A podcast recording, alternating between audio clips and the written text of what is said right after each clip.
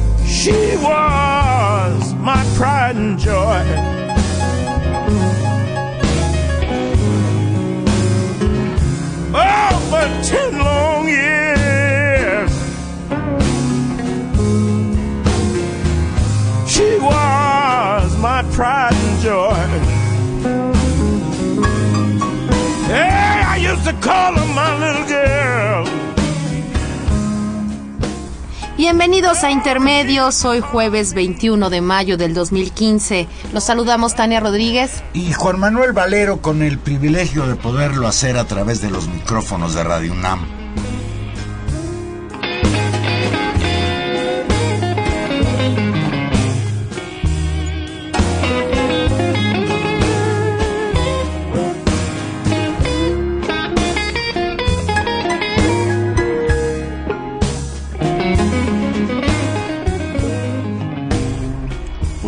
Jueves pasado, Tania, se nos fue B.B. King a los 89 años de edad, el llamado rey del blues. Yo creo que hablar de B.B. King es hablar pues de la historia misma del surgimiento del rock and roll. Por supuesto. Por supuesto, una institución y lo bueno es eso, nos queda nos queda su música. Pues morir a los 89 años siendo B.B. King, pues es una vida completa, una vida plena. Son de esas, de esas muertes que, que uno lamenta, como todo, como todo fallecimiento, pero pues qué vida, qué obra, qué plenitud, qué contribución histórica. Lo que Fantástico. Dejó, lo que dejó. Ahora, ahora estoy recordando, alguna vez le hemos puesto aquí, eh, esa que es nuestra rúbrica, like a Rolling Stone de Bob Dylan nosotros nos gusta la versión de los, de los, Rolling Stones, pero hay una versión extraordinaria, muy blusera, en un palomazo que se echan B.B. King y Jimi Hendrix. Sí. Seguramente ya, ya alcanzó a Jimi Hendrix que se fue mucho, mucho antes. Mucho antes. Él sí, él sí nos dejó con una deuda. Pues ahí se fue B.B. King.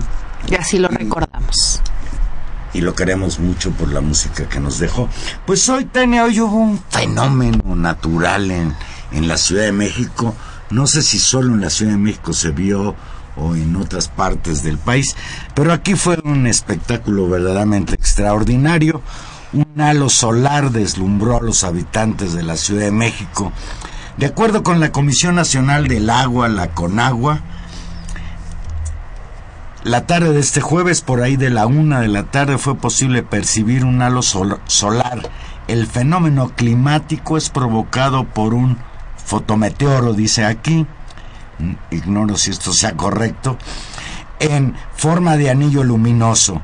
El halo se produce, dice la nota, cuando la luz que emite el sol se refracta sobre los cristales de hielo que se encuentran suspendidos en la atmósfera y está asociado con la presencia de nubes que anteceden a una tormenta. Bueno, me tranquiliza, Valero. Yo pensé que era un signo más de del apocalipsis. Ay, no seas bromeo. payaso, al contrario, una cosa bellísima. para los que tuvieron la ocasión de verlo así en directo. ¿Tú lo viste, Un- Humberto? Un, signo del caos que se Humberto fue avecina. de los privilegiados. Hay una foto extraordinaria tomada por un extraordinario fotógrafo de la UNAM, mi, mi- mi tocayo Juan Antonio López, en que saca el círculo este que se formó alrededor del Sol desde la Facultad de Arquitectura, ahí en consonancia con una estructura también circular que hay en la Facultad de Arquitectura. Seguramente se merece portada en la Gaceta. Una foto extraordinaria de, de Juan.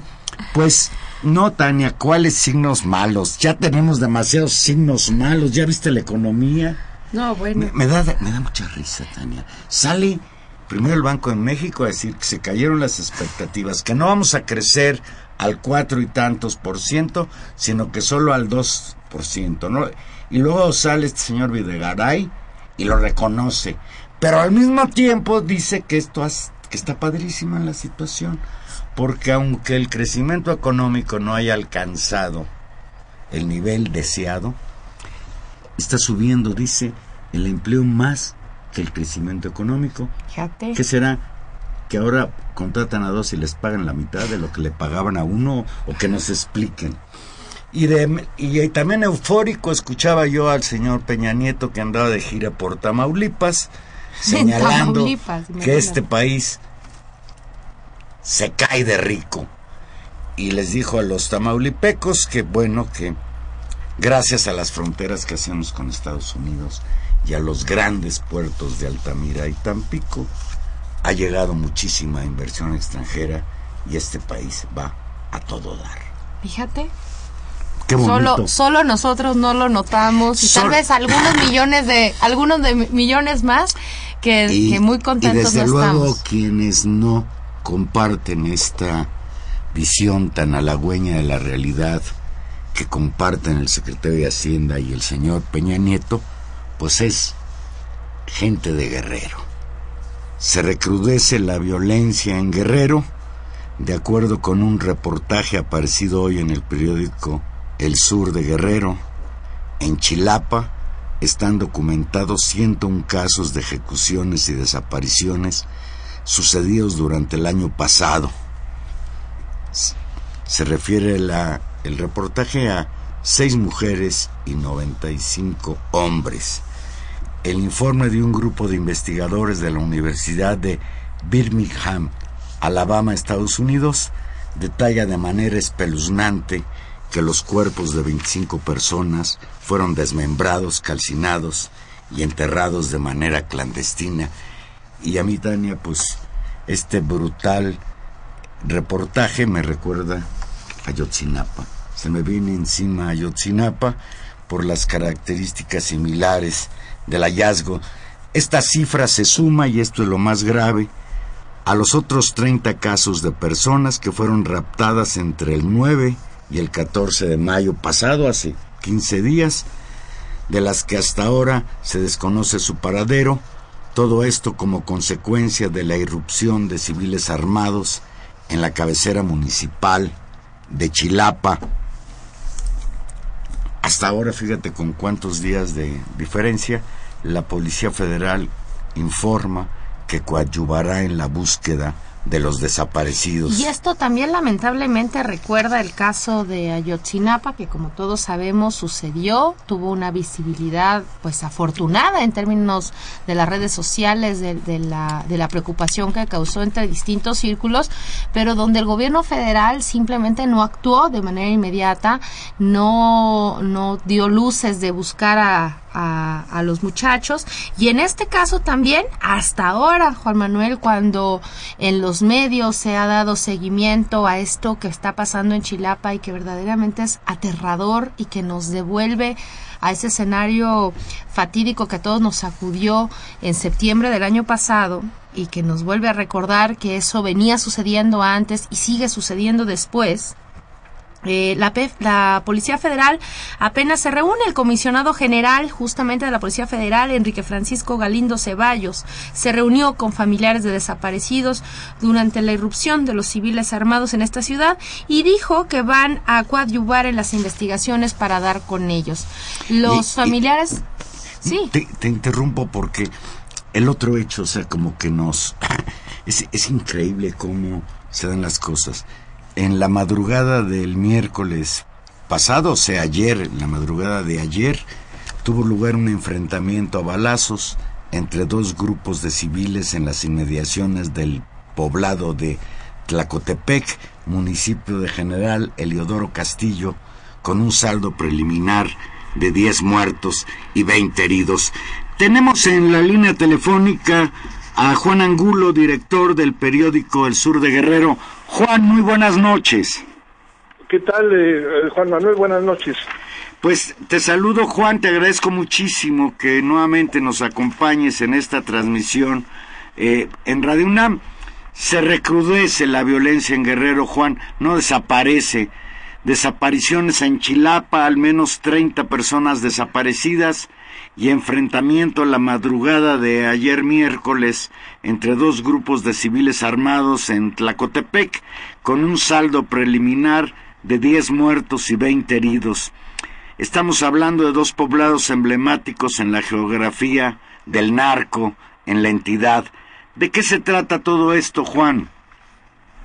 Pues, pues mira, eh, eh, no se sabe lo que ocurrió en Tlacotepec o en Chihualco, es, eh, son dos municipios vecinos de la sierra, no, no se tiene mayor información de qué grupos se enfrentaron ahí como para decir si se trata de lo mismo que está ocurriendo en, en Chilapa. Pues, lo cierto es que pues a unos días de, de las elecciones federales y de gobernador, alcaldes y diputados locales que se van a celebrar el 7 de, domingo 7 de junio, eh, efectivamente se está recrudeciendo la violencia en, en el estado que por cierto ha alcanzado a candidatos, ¿no? Eh, uh -huh. eh, una candidata a diputada eh, plurinominal local eh, muy conocida que fue secretaria de educación en el gobierno de Ángela Aguirre estuvo secuestrada más de más de un día el candidato del PRI a alcalde de Chilapa precisamente eh, fue asesinado eh, hace unas dos semanas el candidato a gobernador por Movimiento Ciudadano Luis Walton Aburto, ahí mismo en Chilapa, eh, enfrentó el amago de una veintena de hombres fuertemente armados que prácticamente lo obligaron a salir de ese eh, municipio, lo escoltaron hasta que vieron que ya no estaba en Chilapa. Eh, un candidato a, alcalde de del PRD en, en, el municipio de San Miguel Totolapan, en la zona de Tierra Caliente, también estuvo eh, secuestrado unas horas, ¿no? Entonces, sí, efectivamente hay un recrudecimiento de la violencia en Acapulco, van 200 ejecutados, eh, estoy hablando de números redondos en estos meses de, en lo que va del año, eh, Juan Manuel. Buenas noches, eh, Juan Angulo, lo saluda Tania Rodríguez. Eh, justamente en este contexto, 15 días para las elecciones de junio y después de lo sucedido en Ayotzinapa, uno podría pensar que eh, la visibilidad, la fuerza que tuvo el caso de Ayotzinapa podía haber generado, pues sí, la inconformidad, la lucha de los padres del movimiento, pero también cierta condición de parar eso, ese proceso de, de, descomposición. Y lejos de ver eso, Juan, lo que vemos es un proceso de recrudecimiento de una violencia que es criminal, pero que es política, por lo que usted también describe, es decir, están en, en el marco redes político-criminales. Sí, es cierto. Eh, eh eh, Tania, pues uno esperaba que, bueno, esta visibilidad que alcanzó el caso de los normalistas de Ayotzinapa, 43 estudiantes desaparecidos, eh, eh, digamos, el alto impacto mediático que tuvo, no solamente en México, sino en el mundo, pues eh, lo que obligó al Estado mexicano a desplegar una contingente grande de, de soldados, de gendarmes, policías federales en este que se llama Operativo Tierra Caliente que abarca más de 20 municipios del estado, pues que se replegaran, ¿no? Los grupos del crimen organizado al menos, ¿no? Y efectivamente está eh, sucediendo lo contrario, lo que indica el, eh, la profundidad de, del problema que se vive, ¿no? Es decir, que se trata efectivamente de grupos que se sienten, pues, fuertes, ¿no? Poderosos, influyentes, incluso protegidos, porque de otra manera no se explica cómo en este eh, contexto sigue la violencia. No solo es un problema de descomposición, que es lo más grave desde mi punto de vista, sino hasta puede parecer que es parte de un diseño, ¿no? De una estrategia, ¿no? Vamos a, a convertir este Guerrero en un estado eh, ingobernable y, a ver qué ganancia política se tiene sacamos de, eso. ¿no? Una uno no se explica, ¿no? Lo de Chilapa se dio en medio de, de, de, la presencia de soldados, de gendarmes. En Iguala sigue la violencia, siguen las levantones, siguen las ejecuciones, también en presencia de cientos de de policías federales y soldados. A eso, a eso le, quería preguntar, Juan, este operativo Tierra Caliente, ¿de qué tamaño es? ¿Cuánta, digamos, cuánta tropa llegó a ocupar Guerrero? No, se supone, según este, eh, declaraciones de altos funcionarios del gobierno federal, se hablaba de que se habían desplegado 10.000 elementos, ¿no? De, de las fuerzas federales, incluidos soldados y y policías federales y gendarmes. ¿no? De por sí la presencia del ejército en Guerrero históricamente ha sido muy fuerte, ¿no? Hay muchos batallones desplegados en todo el estado, en Iguala simplemente hay dos, cada batallón lo conforman 600 soldados, ¿no?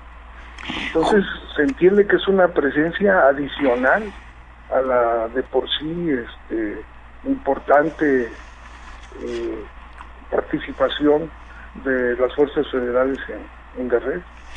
Juan, nosotros al inicio del programa retomábamos el reportaje que hoy publica el, eh, el, periódico El Sur que tú diriges. Se habla de que el día 9 de mayo irrumpió un grupo de gente armada en, en, en Chilapa. ¿Se sabe quiénes eran estas personas? ¿Están relacionadas con la desaparición de 30 pobladores, por qué eh, la policía, el, el, representante de la Policía Federal que ahora dice que sí va a coadyuvar con las investigaciones, habla solo de 16 desaparecidos, mientras que los familiares hablan de 30. Platícanos un poquito sobre eso. Sí, sí, el sábado, sí, creo que fue el sábado 9 de, mayo, eh, nosotros publicamos ese día que unos 400 eh, civiles armados, hombres y mujeres, con eh, rifles eh, de caza, escopetas, pero también con eh, armas de alto poder, irrumpieron en Chilapa, una población grande de aquí de Guerrero, donde comienza la montaña, la zona de la montaña, que es la zona de población indígena, eh, eh, para eh, protestar, eh, según el planteamiento, por los constantes levantones que estaban teniendo habitantes de unas 11 a 16 comunidades de la zona sur del municipio. ellos, ellos desde que llegaron instalaron retenes, las entradas y salidas de la ciudad, una ciudad grande donde hay donde era la sede antes de la diócesis eh, de Chilapa de la Iglesia Católica, eh, una ciudad histórica eh, también. y empezaron además los civiles armados a detener gente desde ese mismo día que llegaron. Al siguiente día, desde, desde esa misma noche, llegaron contingentes de federales que eh, habrían eh, informado que habían tomado el control de la ciudad. Eh, sin embargo, los civiles armados permanecieron en esta ciudad durante cinco días y en esos cinco días siguieron manteniendo estos retenes donde, digamos, revisaban todos los vehículos que por ahí pasaban, ciudadanos que tenían que hacer sus actividades cotidianas. Eh, a los dos días de su llegada se organizó un grupo de vecinos de Chilapa para exigir que su retiro, para empezar a hacer algunas denuncias de atropellos que estarían cometiendo estos que se presentaron como guardias comunitarios, no propiamente como policías comunitarios, y en una eh, segunda manifestación de vecinos ya más grande, que incluso llegó a encararse con estos civiles armados eh, al punto de un enfrentamiento que pudo haber tenido consecuencias trágicas, empezaron a hablar de que familiares suyos no aparecían. Familiares suyos habían sido eh, secuestrados o levantados por el grupo de civiles armados que habían llegado a la cabecera municipal desde el sábado 9 de mayo. Y se hablaba, desde la primera cifra que dieron estos familiares fue de 19 eh, desaparecidos. Después, eh, eh, ya organizados, ya incluso con voceros, ya este, una vez que se retiraron estos civiles armados de Chilapa, seguramente con más confianza entre ellos mismos, eh, hicieron un recuento y presentaron eh, una lista eh, de 16 desaparecidos, aunque hablan que pueden ser 30 los, los que no aparecen, pero que no pueden dar sus nombres, no pueden comprometerse a hablar en nombre de ellos porque o tienen temor o incluso las familias de estos desaparecidos ya abandonaron el, el, municipio. Durante estos cinco días que estuvieron estos guardias comunitarios encabezados por comisarios municipales de varias comunidades del sur del municipio de Chilapa, durante estos cinco días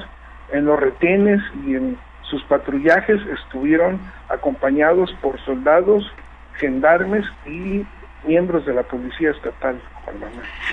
Parecería, eh, Juan, que el gobernador interino Rogelio Ortega es incapaz de poder pacificar el Estado, de poder dialogar con los grupos, etcétera, incluidos los maestros, podríamos hablar de que Guerrero se encuentra hoy en un estado de ingobernabilidad que incluso hace peligrar los comicios del próximo 7 de junio?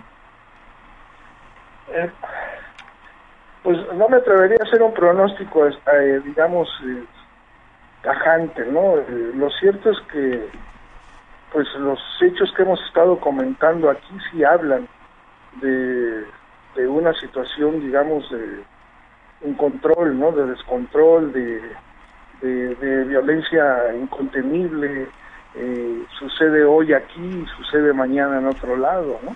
Claro. y bueno, más bien habla de que de que se celebrarán las elecciones pues en un contexto eh, inédito. Mira, el, mira, el casi eh, desde que nosotros estamos acá 22 años, en los últimos por lo menos 10 años, siempre antes de los procesos electorales, ha habido oleadas, rachas de violencia, sobre todo de violencia criminal pero es la primera vez que a esta violencia eh, criminal se añade un, una situación de explosividad social, eh, producto de la desaparición de los 43 estudiantes de Ayotzinapa en la ciudad de Iguala. Entonces, como que hay un cóctel de, digamos, se está creando una mezcla, una muy explosiva, eh, que puede sí influir eh, en, el desarrollo de los comicios. No me imagino yo elecciones en las cuales eh, se tenga que llegar al extremo de, una militarización para garantizar la asistencia de los ciudadanos a las urnas y lo que puede suceder más bien es lo contrario, ¿no? De que haya eh, una ausencia que se inhiba la participación de los ciudadanos en, en, este en esta jornada del próximo 7 de junio. Al menos en la propaganda el gobierno federal, Juan, es muy optimista. Ah, para salir al paso de todo esto que está sucediendo en el país, salió el secretario de Gobernación a decir que México no está en llamas. Pues parecería que el, el secretario de Gobernación no conoce lo que está sucediendo hoy en Guerrero o lo que está sucediendo también en Tamaulipas y en otras entidades donde la violencia, la violencia campea, el llano en llamas, diría Juan Rulfo. Sí, sí, es cierto, eh, y, bueno, este, la tierra caliente a la que se refería Juan Rulfo en sus cuentos y en, Pedro Páramo, pues es la misma eh, tierra caliente que está en llamas en este momento y otras regiones del estado de Guerrero.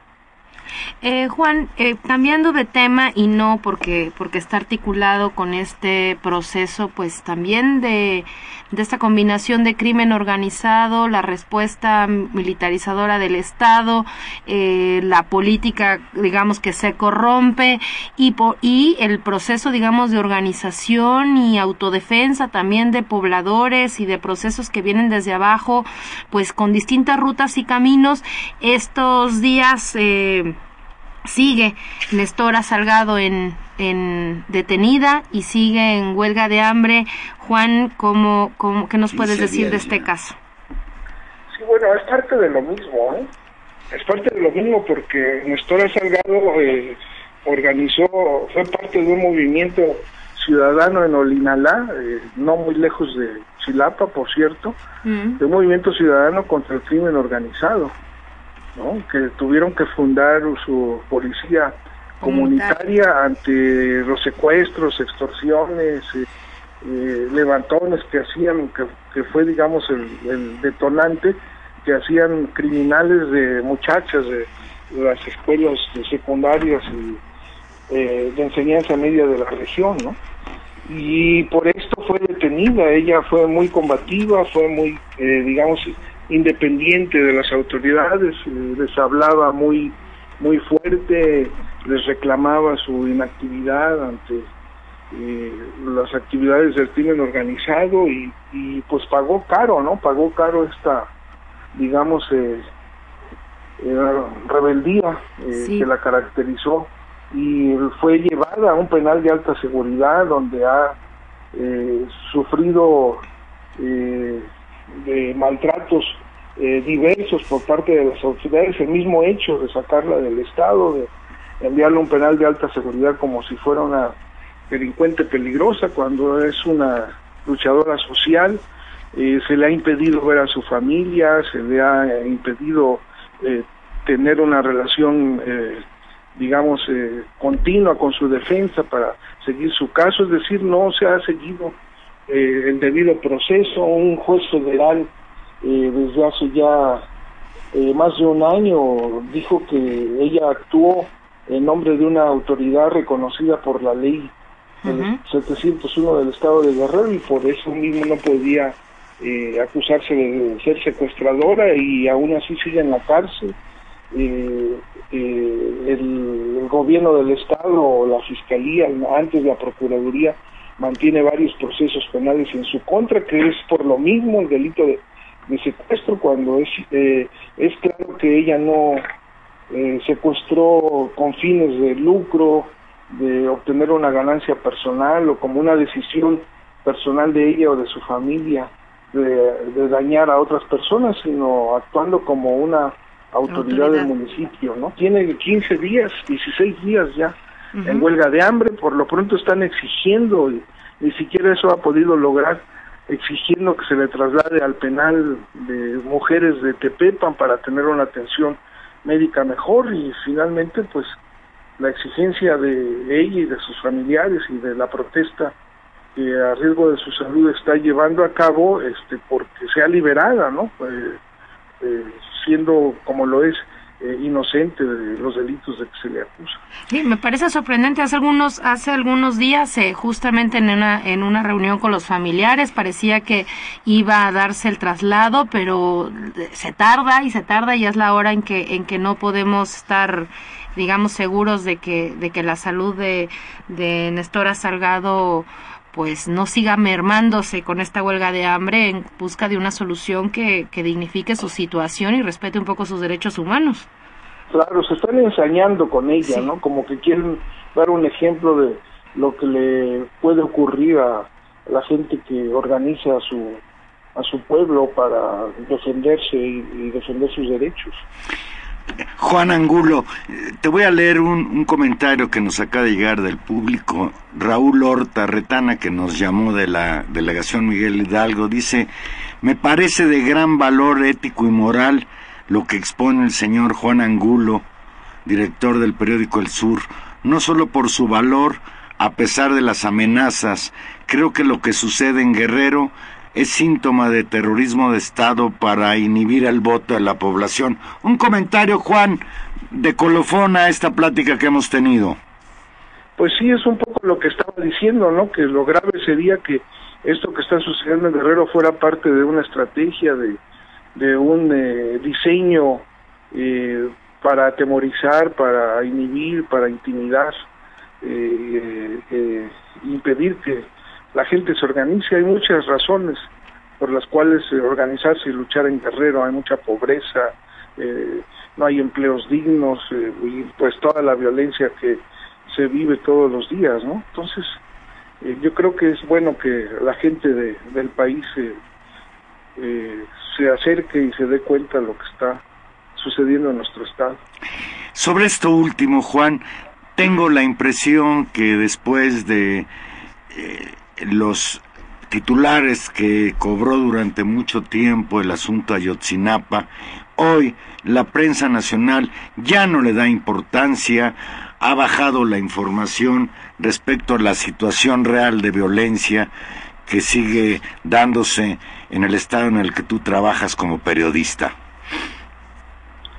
Eh, pues sí, sí, efectivamente hubo mucho seguimiento eh, mediático en, eh, los días y meses posteriores a la tragedia de Iguala, pero pues la, eh, digamos, versión oficial de lo que ocurrió eh, ha sido tomada como válida por, por muchos colegas, esta versión de que fue un asunto solamente de crimen organizado, de gente desquiciada, de gente descompuesta, y que se los llevó a un basurero y los incineró.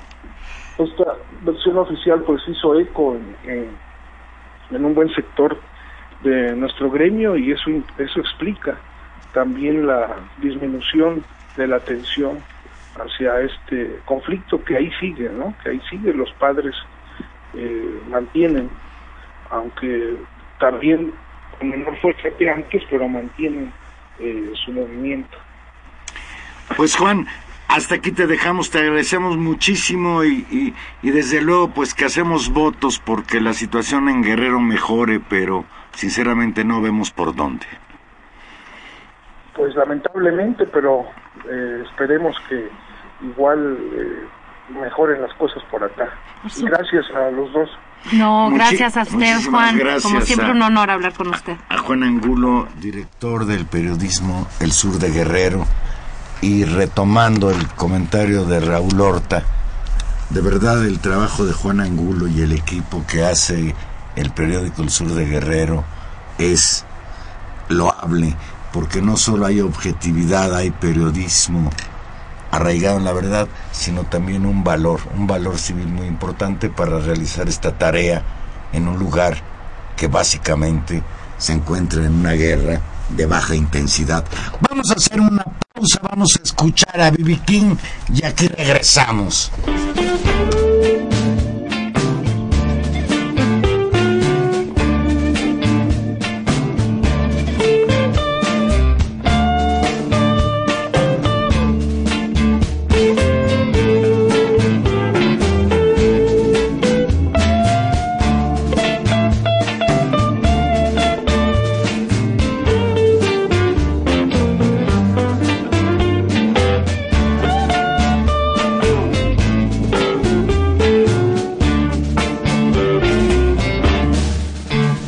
Oh.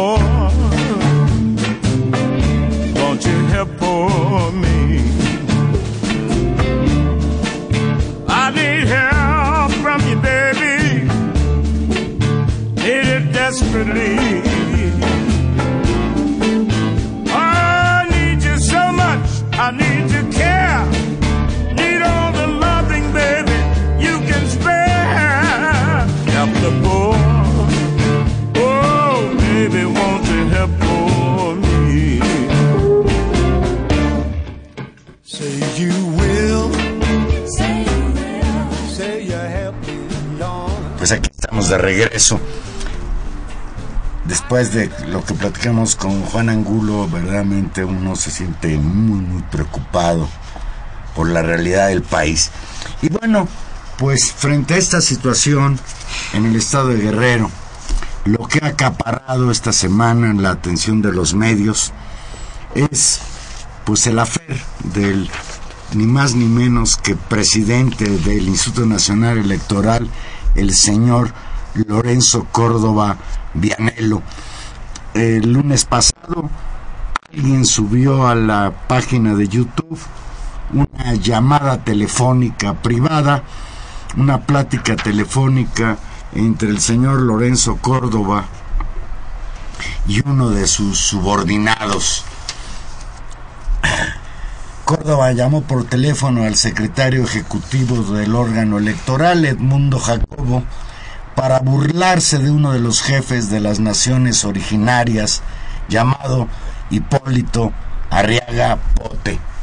En esa llamada telefónica textual dice Córdoba, había uno, no mames, no te voy a mentir, te voy a decir cómo hablaba este cabrón. Al imitar con voz, dice Córdoba, al imitar con voz grave y burlona. Sigue Córdoba. Yo, jefe, gran nación chichimeca, vengo Guanajuato. Yo decir aquí, oh diputados, para nosotros, yo no permitir tus elecciones. Se ríe el señor Córdoba y sigue conversando con su interlocutor. No sé si sea cierto que hable así ese cabrón, pero no mames, insiste Córdoba con su carcajeo. O vio muchos llaneros solitario con eso de toro cabrón, cabrón, no mames. Solo le faltó decir, yo gran jefe toro sentado, líder gran nación chichimeca, no mames, no mames, está de pánico, cabrón. Córdoba afirma que los talleres con los indígenas resultan más dramáticos que los encuentros que sostuvo con los padres de los 43 normalistas de Otzinapa, Guerrero, y añade que habría que escribir crónicas marcianas del INE. Usted recuerda que las crónicas marcianas es una serie de relatos del magnífico escritor estadounidense Ray Bradbury, que nada tienen que ver con lo que este señor Córdoba dijo en esa conferencia telefónica que ciertamente fue grabada de manera ilegal. ¿Se exagera en los medios el hinchamiento a Córdoba o cómo ves tú? Yo no, yo no, a ver, no creo que se exagere y tampoco creo que sea necesariamente un linchamiento. Eh, por supuesto que está mal grabar las conversaciones y esa es una vía que ha explorado pues los propios medios, así que nadie se llama espanto porque han jugado a eso. La clase política evidentemente está jugando a eso. Entonces después de este país de los videoescándalos ya nadie debería espantarse de que sea grabado en, y escuchado en todo momento. Eso, eso está, eso es un recurso que se ha legitimado en los últimos años en este país. Uno. Entonces, digamos, ahí hay un ¿Legitimado no? No, que se ha legitimado como estrategia política. Es decir, la usan unos y otros y, y, todo el mundo la, digamos, se ha usado. Todo el mundo espía a todo el mundo, lo cual es bastante grave. Nosotros no, nosotros no, es decir, se espían entre ellos, digamos, ¿no? Entonces, ahí hay un, ahí hay un Pero, tema. Paraguas, porque el Big Brother a mí sí me preocupa. Por supuesto. A mí sí me preocupa que espíen a este señor y que espíen a cualquier Por supuesto, gente. por supuesto. Un Eso síntoma. no sirve como coartada, No. señor presidente del INE, para que entonces nosotros no sopesemos la gravedad de lo que usted dijo. Porque aquí hay dos cosas que yo sí quiero destacar. Lo primero es que hay una evidente burla a una etnia, los chichimecas de Guanajuato. ¿sí? Lo que uno dice en privado, aunque sea en broma, revela lo que uno realmente está pensando. No, no, nada más serio que Y el lo chiste. que es más grave todavía es que el señor Córdoba tenga ese, ese lenguaje que de veras no corresponde con el de una persona que tiene un puesto tan importante, nada más y nada menos que como máximo árbitro de las contiendas electorales. No, ¿no estás de acuerdo? No, me preocupa, me, o sea, cre- creo que el lenguaje hace muestra incluso de, de pertenecer. lenguaje. No, pero no, No digamos, mames, no- cabrón, no mames. Pero no me escandaliza, digamos, no me escandaliza en términos de que hable así, porque creo que pertenece a una generación, ahí como, como diría Ricardo Rafael del Virreinato, que habla así generacionalmente. Hay una, hay una, hay una, un tratamiento de las relaciones sociales en ese nivel, así que bueno, ahí, ahí está este señor. Lo que me parece, eh, muy importante destacar es que efectivamente esto que tú dices, el, en el ámbito privado se muestra eh, pues con toda claridad la digamos la con mucha más La transparencia, claro. Y en los chistes, cualquier cosa que los chistes signifiquen, en buena medida demuestran qué es lo que da risa. Y de veras, eh, no hay nada más serio, más importante en términos culturales, que, que de qué es de lo que nos reímos, qué es lo que puede causar gracia. Eso eh, siempre siempre es un síntoma de, de relaciones sociales. Me llama mucho la atención, y yo creo que tampoco es menor, la referencia que hace justamente a las crónicas marcianas, porque lo que está ahí en juego es su idea de otredad, es decir, quién es el otro radical que le parece un marciano, es decir, alguien de otro lugar, alguien con quien no se tiene nada en común, que resulta o que te da mucha risa, o que te vuelve loco. O sea, fíjate el nivel de intolerancia de interpretar quién es ese otro. Pues resulta que esos otros son efectivamente estos jefes eh, de chichimecas o, o este este grupo de indígenas porque es el contexto en general donde se da esa habla de lo que le parece de locos y la otra su reunión con los padres de Yotzinapa es decir esos son los elementos eh, de extrañarse y que lo vuelve loco no lo vuelve loco otra cosa no Pero es decir, me- me ¿cómo- parece gravísimo ¿Cómo no va a sentir marcianas a las poblaciones indígenas si su referencia de ellas es a través de los cuentos del llanero solitario? Que esa es la referencia también a la que se refiere. Te voy a leer lo que dice él mismo a la hora de defenderse.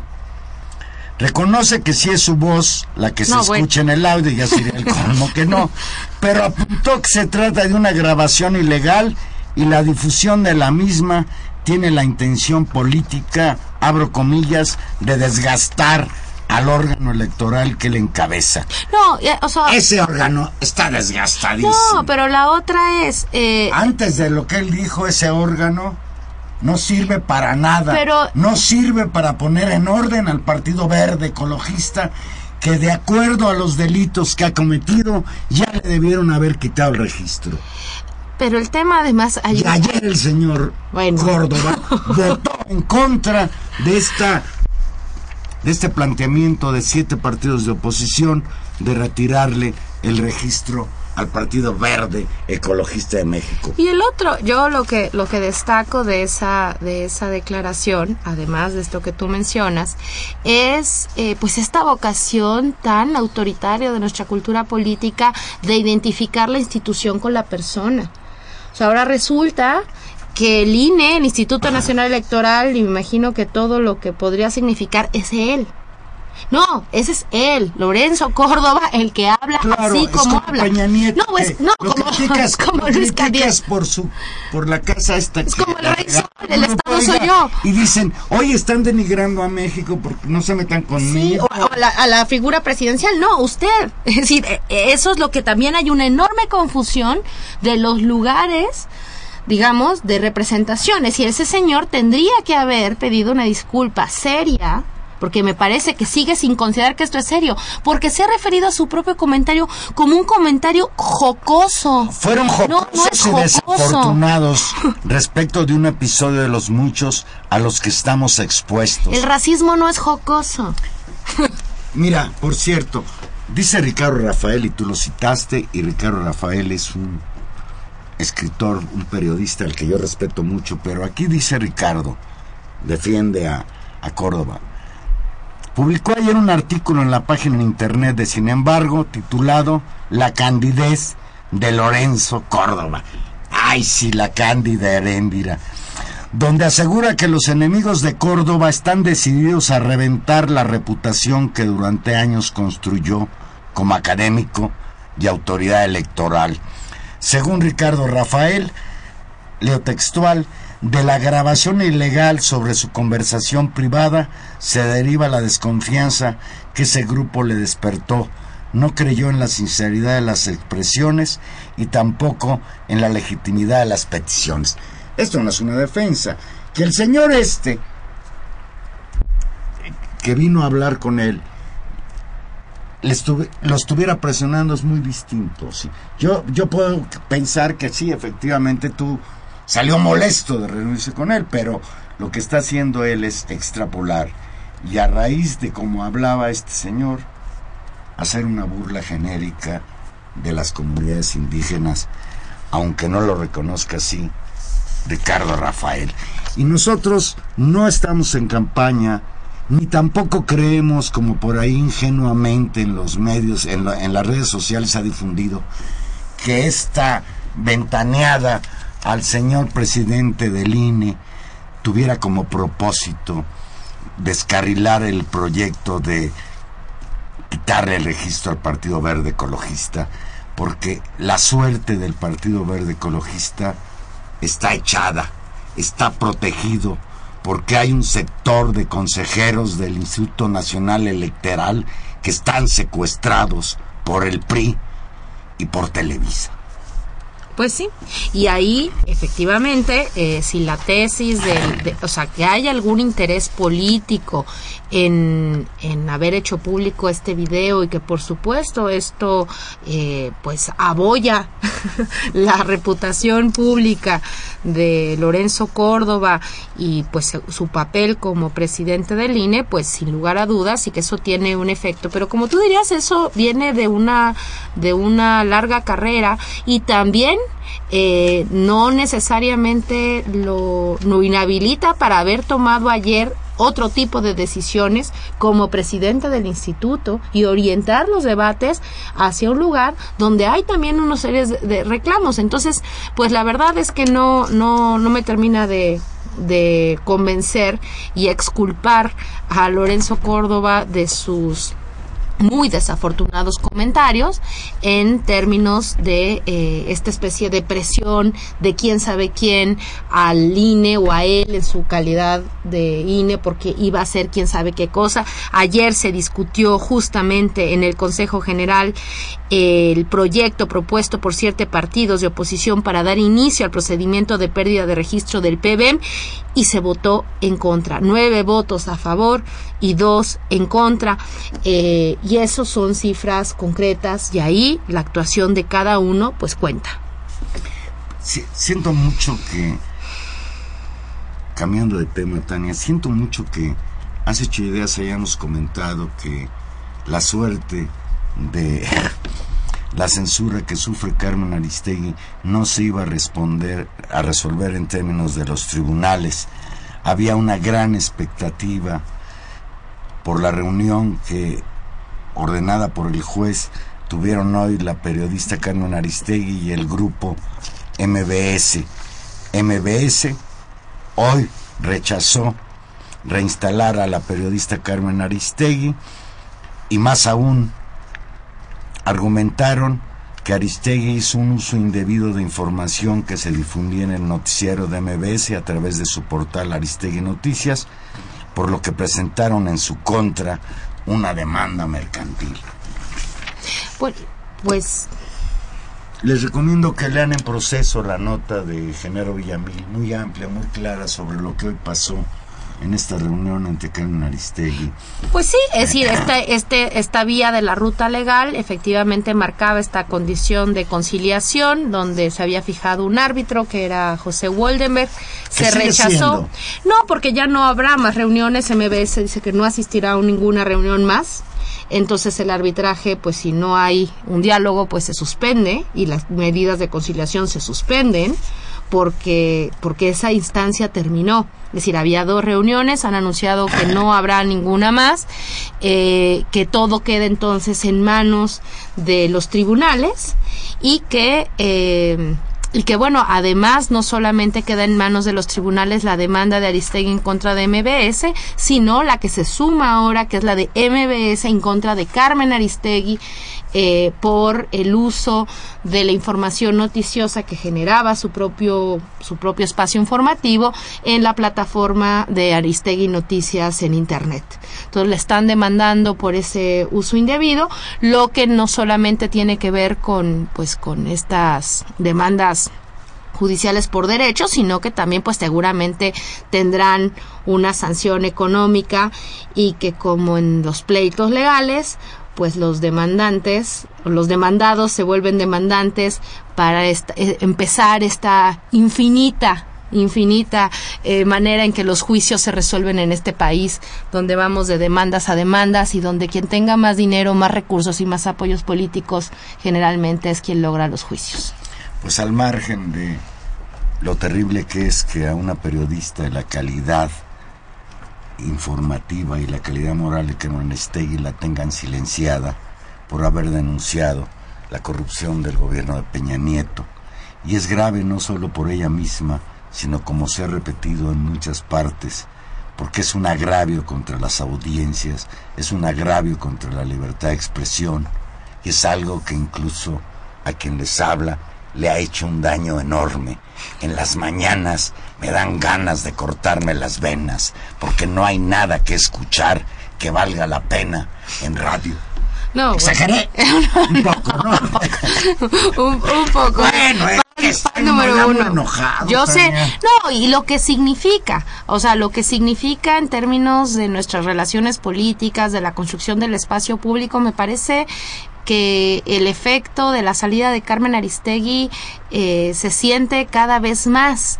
Y se siente cada vez más en la medida además en que las instancias jurídicas y yo lo quiero decir así también políticas que bueno que hoy también el hashtag en estamos con Aristegui fue trend topic que bueno que se sigue hablando de cierta manera de este asunto pero también es cierto que esa que esa respuesta y esa efervescencia tiene que encontrar alguna salida y que es impresionante que el gobierno se haya atrevido a callar o que en esta circunstancia atrevido a callar a callar una voz del tamaño de la de Aristegui. Ya nos vamos, pero quiero comentar rápidamente lo que nos dice José Arias Chávez que nos llama aquí de de la Benito Juárez. Los felicito por las declaraciones y postura de Juan Angulo. En lo que discrepo es en el ataque a Córdoba de que no meto las manos al fuego, pero sí creo que al gobierno ha iniciado un linchamiento contra el INE por permitir las candidaturas de Brad y Galvez. Ah, pero de verdad no lo ha permitido, ¿sí? Pues eso va a terminar de decidirlo. La permitió el IFE, pero seguramente la va a parar el tribunal. ¿Quieres apostar que, que, no pasa? Yo quiero... No, no tengo nada que apostar. Yo creo que no va a pasar. El gobierno, continúa José, José el gobierno busca controlar a sus críticos y no, lo, y no los quieren puestos públicos mm. que la amenacen. El objetivo es con esas acciones promover el restriccionismo a favor del PRI. Eso dice. Nos vamos, nos vamos porque viene el INE. Ya nos vamos. En los controles técnicos estuvo don Humberto Sánchez Castrejón, en la producción Gilberto Díaz, en los micrófonos Tania Rodríguez. Nos escuchamos aquí el próximo jueves 8 y 5. Que ganen las chivas. Ay, no puede ser.